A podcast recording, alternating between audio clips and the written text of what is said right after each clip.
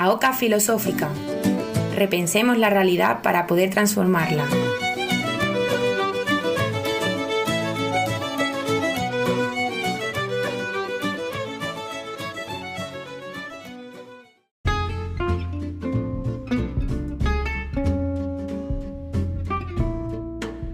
Dicen que la filosofía es aburrida, sesuda y un quebradero de cabeza en el que no merece la pena meterse. Probablemente mm, la invitada que tenemos hoy no estaría de acuerdo con estas, con estas afirmaciones, ya que ella es una persona que intenta hacer la filosofía amena, entretenida, rock and rollera y apta para todos los públicos. Eh, bueno, hay muchas historias a lo largo de la filosofía eh, de mucho humor, ¿no? Entre filósofas y filósofos. Una de ellas es aquella de que cuando intentaron vender a Diógenes como esclavo, uno de los vendedores le preguntó qué sabía hacer para ver si lo compraba. Y Diógenes le respondió, mire, yo sé mandar, mira a ver si a alguien le interesa comprar a un amo. Entonces, bueno, eh, esta es una de las pequeñas historietas que notan que muchas veces pues, los filósofos tenían buen humor. Y buen humor eh, es lo que nos trae la invitada de hoy en la entrevista que vamos a escuchar y nada, sin más dilación, pasamos a su presentación.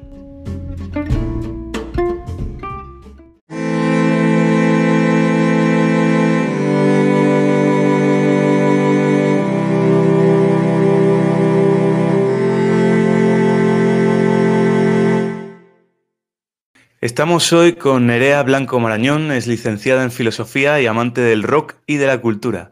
Desde que acabó la carrera no ha sabido quedarse quieta. Está al frente de Philosophers, una plataforma en la que da alas al pensamiento crítico y a las humanidades, especialmente a la filosofía desde un punto de vista muy cañero. Imparte cursos, conferencias y charlas en institutos con un objetivo muy claro, recuperar el pensamiento como forma de vida y demostrar que la filosofía puede reinventarse. Su último libro, Filosofía entre líneas o cómo todos llevamos un verano dentro. Así que bueno, ya vemos que, su objetivo con Philosophers es parecido al que intentamos darle en este podcast. Bienvenida Nerea y muchísimas gracias por estar aquí en la OCA Filosófica. Eh, hola, eh, encantada de estar aquí. Eh, este hola tan extraño es porque mi gata ha decidido pisar encima del ordenador en este preciso instante y estaba un poco asustada. Bien, bien. esto va, el programa de animales, ocas, gatos, aquí está todo el mundo bienvenido. Vale. Eh, me pido ser gato yo también. Venga, perfecto. bueno, pues nada, vamos allá con la primera pregunta, ¿no? Y la primera pregunta es que vivimos en una sociedad del éxito como imperativo, ¿no? Parece que que está prohibido fracasar, que siempre hay que éxito, éxito por todos lados y el objetivo vital de todo el mundo eh, en esta sociedad es conseguir el éxito y si, si, fracasas, pues parece que ya se te cae el mundo encima. La pregunta es, ¿por qué nos enseñan que fracasar es lo peor que le puede pasar y no lo vemos como un aprendizaje? ¿Y quién está detrás de este discurso del éxito ante todo? Bueno, eh, a ver, ¿Qué queremos decir cuando decimos la palabra éxito? Así empezaría cualquier filósofo y así voy a empezar yo. Em, la cosa que yo veo con, la cuestión del éxito eh, son varias. Por un lado, eh, toda sociedad tiene un, alcanzable, ¿no? Un futurible. En el caso de Platón era hay que alcanzar el bien. En el caso de Santo Tomás hay que alcanzar a Dios. ¿No? O sea, cada, como que cada época tiene, tiene una necesidad. Ahora mismo, en la época del capitalismo, del neoliberalismo, eh, ese máximo lo hemos llamado éxito, pero no vale un éxito así, éxito, no, va ligado al dinero. Eh, ese es el mayor problema, que ligamos la palabra éxito con la palabra dinero eh, y la palabra fracaso con la falta de dinero. Hace poco puse un, un tuit en el que precisamente hablaba sobre la idea de éxito eh, y que a lo mejor hay que reescribirla, ¿no? O reinventarla. Éxito es eh, estar bien con los demás, ¿no? El, ser buena gente y que te lo reconozcan, ¿no? Sería un poco más kantiano en ese sentido, de ser bueno y, no, y que no te vaya mal. Em, entonces creo que eso, que el problema con el éxito es que está ligado al, capitalismo. No tanto la palabra en sí, que no me parece negativa, sino eso, la idea de si no tienes dinero, eres un fracasado, ¿no? Y bueno, pues en ese sentido, ¿a quién le interesa la idea de éxito? pues al propio sistema en sí, ¿no? Que nos tengan esa especie de rueda en la que nos ponen una zanahoria y nosotros vamos persiguiendo en esa zanahoria, a la que muy pocos realmente van a llegar. A mí me dicen muchas veces, ¡buah, tía, qué éxito! Y es como, mm, bueno, mm, no sé a qué llamas tu éxito, ¿sabes? Pero también eso, también está la envidia, hay, hay como ciertas cosas ligadas a todo ese entresijo del éxito Mm, que, habría que ir desmigando y, ver, bueno, pues si hay que reinventar esa palabra y así poder vivir un poco mejor. Bien, bien, estoy de acuerdo. No, pues que el éxito, si está tan ligado hoy al dinero, quizá habría que, reinventar el, concepto éxito y, pues eso, como, como tú dices, juntarlo más, pues eso, a, ser buena persona, ¿no? al éxito que conlleve la ética de fondo. Eh, ¿Qué piensa el gato sobre el éxito? Pues creo que mi gata cada vez que consigue eh, mimos dice, eh, he conseguido mi dosis de amor de hoy. Y bien, bien. Bueno, y relacionado con el éxito y, la falta de éxito, tal y como se entiende hoy en día, pues parece que, estudiar filosofía hoy pues no da mucho éxito entendido al modo económico. Entonces, ¿tiene sentido hoy estudiar filosofía o cuál como tenemos oyentes que, son jóvenes y están pensando en estudiar filosofía, pues una pregunta que tiene sentido en el programa es ¿por qué estudiar filosofía hoy? Eh, ¿Por qué no? Sería la pregunta que yo haría, que es también muy de filósofo. me, encanta, meterme en mi papel.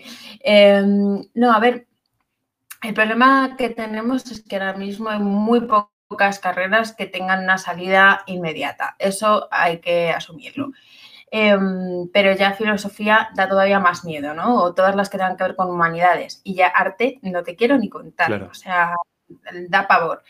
Pero por eso eh, yo, intento ser lo más honesta posible. Y es decir, la filosofía mola, pero eh, no seas demasiado iluso. Si puedes, haz dos carreras o hazte un módulo que sea más para mantener los pies en la tierra y la filosofía porque te va a dar perspectiva, te va a dar em, lo que yo llamo como un relleno, ¿no? O sea, hacer sin pensar es, tontería. Entonces, eh, la filosofía te va a dar como todas esas perspectivas, el empaque, la sensación de estar lleno y de, de tener algo con lo que, con lo que, sacar, ¿no? Hacia afuera y luego algo que hacer, porque hay que pagar facturas. Eh, entonces, pues bueno, eh, siempre que se pueda, que se hagan las dos cosas. Y si no se puede, ahí es cuando digo, mm, llama a la vocación, ¿sabes? Si tu vocación te dice, Buah, yo quiero hacer filosofía sí o sí, entonces ve porque la, porque la vocación te abrirá caminos, ¿no? El, querer a veces, eh, bueno, pues hace que te pegues contra viento y marea, doy fe, eh, para sacar las cosas adelante. Entonces, si tienes una vocación muy fuerte, tira para adelante y si no lo ves muy claro, pues mm, tampoco te preocupes, la filosofía siempre hay tiempo para, para acceder a ella o entrar en ella y, y tomártelo con calma. Claro, porque en, ese sentido, claro, estabas diciendo que la filosofía pues aporta ese empaque, ¿no? Esa visión generalizada que sirve para prácticamente todo, ¿no? Eh, entonces, bueno, sí que, sí que tiene sentido estudiar filosofía, ¿no? Aunque sea, aunque sea por cuenta propia. Tiene todo el sentido del mundo. O sea, yo, de hecho, eh, en mi libro eh, mezclo la filosofía, la literatura, la música, eh, las series, el cine, porque para mí todo es cultura y todo me rellena y todo me da perspectivas para pensarme y pensar el mundo y tomar decisiones y vivir, en definitiva. Entonces, pues bueno, siempre que tenemos un problema, vamos a los amigos a pedir consejo. en ese sentido, si tienes amigos sabios cerca, vas antes a los sabios, ¿no? Y si tienes, pues, a amigos filósofos sabios cerca, pues te acercas a ellos. Yo por eso hablo de lo que llamo mis amigos muertos, que son un poco a los que voy a pedir consejo en según qué momentos y creo por eso que la filosofía pues, puede ser muy útil en ese sentido. Me gusta, me gusta mis amigos muertos, ¿no? Como aquellos amigos a los que puedo recurrir con su lectura para, pedir consejo también, ¿no? También le podemos llamar, si nos dedicamos a, la filosofía griega mis amigos muertos barbudos, ¿no? Porque parece que, todo el mundo llevaba barba. Bueno. Eh, sí, de hecho es una de las cosas que yo siempre digo, por eso digo, bueno, me voy a meter en la piel de filósofo porque eh, soy como la antítesis del filósofo, o sea, soy mujer y joven, no, no, no tengo barba ni soy peluda blanca, ¿no? Em, entonces, em, creo que con filósofos también estoy intentando quitar esa, ese halo de no solo hay hombres barbudos, hay mucho más. Y, creo que también cuando te metes en la filosofía te das cuenta de que hay más. Y es bonito. Sí, sí, sí. Eso es un tema que justo tratábamos en hace, pues, en alguno de los programas anteriores, ¿no? Eh, cuando hablábamos con Ana Payés, que le preguntábamos el, por qué estaban tan eh, invisibilizadas las mujeres en filosofía, ¿no? Y es un programa bueno, da claves muy interesantes que, si alguien no lo ha escuchado, que vuelva una o dos semanitas para atrás, que merece la pena también escucharlo. Y pasamos ya, Nerea, a la tercera pregunta.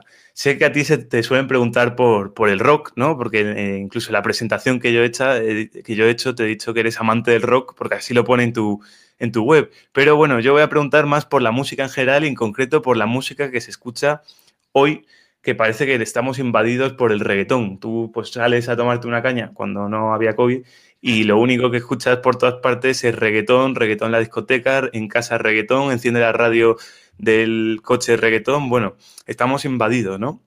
Y parece ser pues que la mayoría de las canciones de este estilo aunque no todas, ¿eh? de decirlo también, se alejan bastante del pensamiento crítico. Entonces, la pregunta es, ¿cómo ejerce la música hoy en día un poder sobre los jóvenes y ¿Es posible cambiar el paradigma musical pues, para que, e introducir el pensamiento crítico también a través de la, música?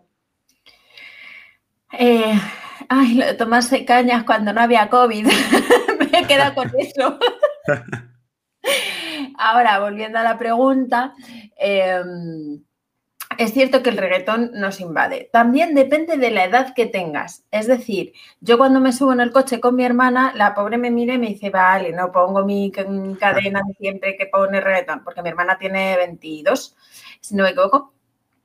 Eh, y entonces, pues, eh, como que esa generación está más rellena, ¿no? De, reggaetón. La mía aún eh, nos podemos salvar o tiramos de Spotify, ¿sabes? Cuando llegamos a una casa eh, vamos pinchando entre nosotros para no escuchar reggaetón. Pero en las radios sí que es cierto que, en fin, entre reggaetón y, música pop mm, que ya ni cantan porque todo parece el, audio, no sale el nombre, que eh, modelan la voz y casi no hay instrumentos porque todo está hecho por ordenador, es como, ah, ¿dónde queda la música? Em, pero creo que toda generación eh, es muy crítica con la música de su época. Es decir, si pensamos en el rock, eh, la gente de aquel entonces, eh, bueno, es que llevó a, los rockeros a, juicio porque mm, llevaban la contraria a la época y, les tachaban de, todo, ¿no? O sea, una asociación de padres y madres llevaron a no me sale el nombre de estos, de los de huevos con aceite. Bueno, quien sepa lo que es, pues ya me lo dirá, que no me sale el nombre. Pues eso les llevaron a juicio porque iban contra la moral de la época. Ahora es cierto que lo que escuchamos nosotros eh, es como, mm, pero ¿qué están haciendo? Estamos volviendo para atrás, ¿no? Es casi como eh, volver a pensar que la Tierra es plana si ya habíamos pasado de, decir, ¿no? Sota, caballo y rey, porque ahora vuelven las canciones a, decir, oh mamita, mm, ese tipo de cosas, ¿no? Entonces, a mí me da la sensación de que en cierto modo estamos todos volviendo a las tierras planas. Nos ha olvidado mm, que teníamos una historia y estamos casi empezando de cero.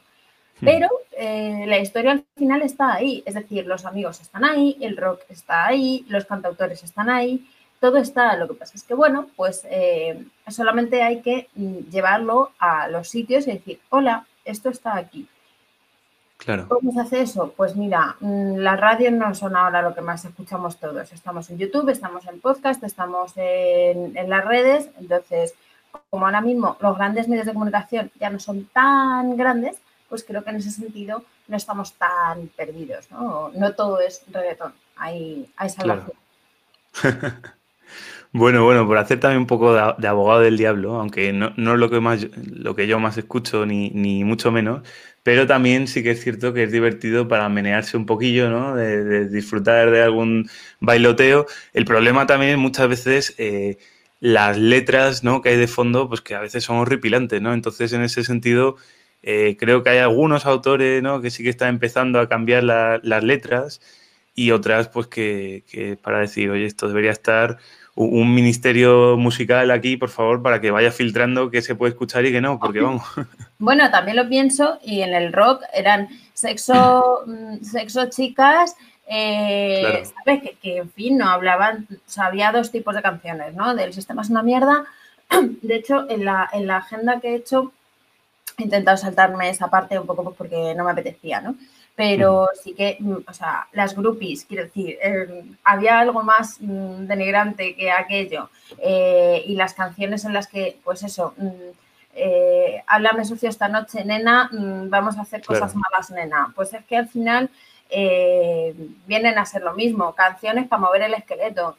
Y hay veces se dicen cosas que vienen a cuento, otras veces se dicen burradas. Y, ¿Una censura? Pues mira, tampoco lo sé. ¿eh? O sea, quiero decir, mm, poner a un ministerio que diga qué se puede decir y que no. Mm, mira, yo creo que una cosa es el arte, o sea, o la música o con lo que te muevas, y por otro lado está lo que tú pienses después, ¿no? De escuchar eso. Habrá quien ni siquiera lo piense, habrá quien diga, vaya mierda, y habrá quien diga, ¡buah, tío, esto mola! Bueno, pues eh, hay de todo a la viña del Señor, habrá que sufrirlo. Pero claro, claro, claro a censurar, pues si no censuramos el rock, vamos a censurar ahora? Efectivamente. Bueno, yo ahora que lo estaba diciendo, ¿no? Lo del Ministerio de la Censura, eso quedaba muy, muy a dictadura, pero bueno, era más que nada por repensar, ¿no? A veces que cómo poner un filtro eh, a, lo que escuchamos, especialmente a los que escuchan los más jóvenes, ¿no? Y que al final acaba influyendo también en su, en su actuación, ¿no? Nos decían muchos profesores eh, de enseñanza media, pues que al final la música que escuchen también influye mucho en su comportamiento, por ejemplo, en las relaciones de pareja. Entonces, claro, no un ministerio de la censura, pero, pero sí quizá algún, alguna forma de poner un criterio de, escucha musical, no sé. Pues ahí entra la filosofía o la ética. Es decir, si a, si a, la gente se le dijese, oye, esto es ficción o esto es arte, esto no tiene por qué moldearte tu manera de ser o de vivir. Ah, o, sí, o sea, en mi caso me ha moldeado mucho, pero porque yo he elegido o porque hay cosas que me han marcado y no puedo evitarlo. Entonces es como, ten cuidado con qué te marca, ¿no? Eh, o elige qué quieres que te marque. Em, y creo que hay, por ejemplo, la filosofía o, valores filosóficos, o llámalo como la asignatura como quieras, un, oye, ten cuidado. Eh, creo que la asignatura, oye, ten cuidado, valdría para meter muchas cosas ahí dentro, eh, pues eh, vendría bien, ¿no? aprende a ser crítico con lo que tienes claro. Bien, bien, bien. Bueno, pues hasta aquí las tres preguntillas del día. Eh, muy interesantes todas las reflexiones y muy, muy dinámicas, muchas gracias. Y bueno, pasamos a la siguiente sección o dos mini secciones que quedan. La primera es recomiéndanos un libro y por qué ese libro. Siempre recomiendo el mismo, no voy a variar. Bueno, últimamente tengo dos, pero voy a hacer el de siempre, que es eh, A tres versos del final, de Daddy Sánchez Usanos. Eh, ¿Y por qué este libro? Pues porque me descubrió que no estaba sola, uniendo el rock y la filosofía. Eh, es un ensayo, mm, muy ensayo, o sea, quiero decir, es de un profesor de universidad, luego es un ensayo, pero tiene un toque humano y tiene rock and roll. Entonces, y habla de Nietzsche, mm, Kafka y Hemingway. Es como, mm, puede tenerlo todo, pues lo tiene todo. Y además es breve, cosa que mm, se agradece en esta vida, que es como, no, no, hace falta enrollarte demasiado para decir lo que quieres decir. Si sabes decir las cosas, sabes decirlas de modo breve, ¿no? Es algo que nos decían en, en el colegio, de si sabes explicarlo porque te lo sabes pues esta persona sabe de lo que habla, lo explica mm, humanamente y no académicamente demasiado erudito y es escueto. Y, eso, y entonces pues eh, lo encontré y desde entonces siempre voy hablando de este libro en plan, me encanta, me encanta. Y pues eh, ha tocado aquí también. Pues lo anotamos en la lista, tenemos una lista con todas las recomendaciones que nos van haciendo, así que queda anotado en la lista. Genial. Lo, lo incluimos y a ver si en veranito puede caer porque la lista ya va siendo grande y vamos acumulando libros para leer. Pero este es cortito, esa suerte que tienes. ¿eh? Bien, este bien, bien. Eh, se lee en un día, fácilmente, dos, si quieres. Genial. Pues nada, pues queda anotado, perfecto. Y ya por último, el de Oca Oca y tiro porque me toca, filosófica, por supuesto, como siempre digo. Eh, ¿A qué persona, filósofo o filósofa nominas para que venga en futuros podcasts de la Oca Filosófica?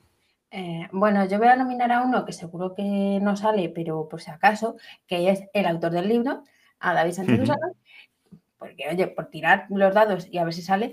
Y em, alguien que tiene que salir sí o sí, eh, que es eh, Eduardo Infante, que es el autor de Filosofía en la calle, todo un bestseller en filosofía, lo cual es alucinante. Y, y eso, me mola mucho y tiene que estar aquí.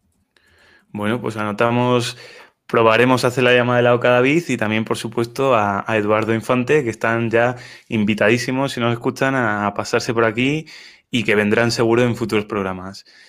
Y esto ha sido todo por esta, esta entrevista. Muchísimas gracias por tus reflexiones y, por, por, tu filosofía ¿no? llevada a, a, la vida práctica, a la vida diaria, que es tan necesaria. ¿no? A veces nos quedamos un poco en la caverna y, hay que salir, hay que salir a, dar a conocer la filosofía y, su utilidad. Entonces, bueno, muchas gracias a ti también, a la gata también, que, sabemos que, ha estado ahí de support en todo, en todo el podcast. Gracias a, ti o a vosotros eh, por esta oportunidad, porque, bueno, pues salir yo también de mi caverna, aunque sea así en modo voz un poquito, eh, me parece maravilloso y, gracias por, haber tenido esta idea de programa que es muy, muy chulo. Muchas gracias, un abrazo.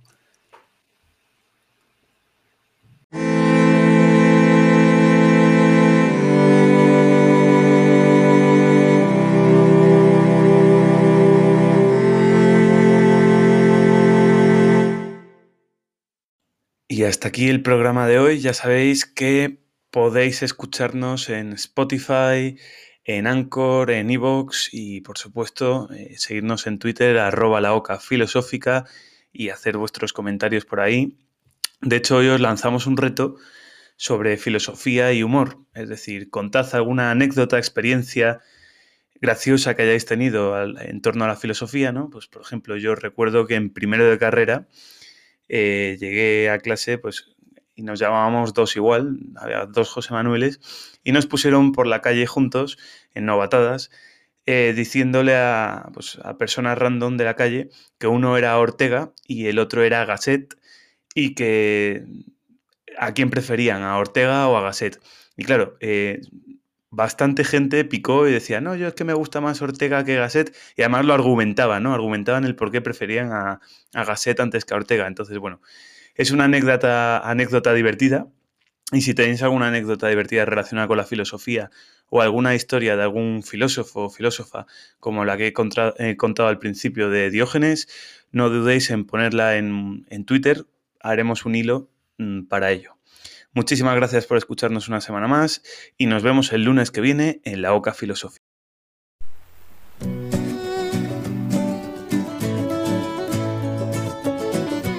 La Oca Filosófica. Repensemos la realidad para poder transformarla.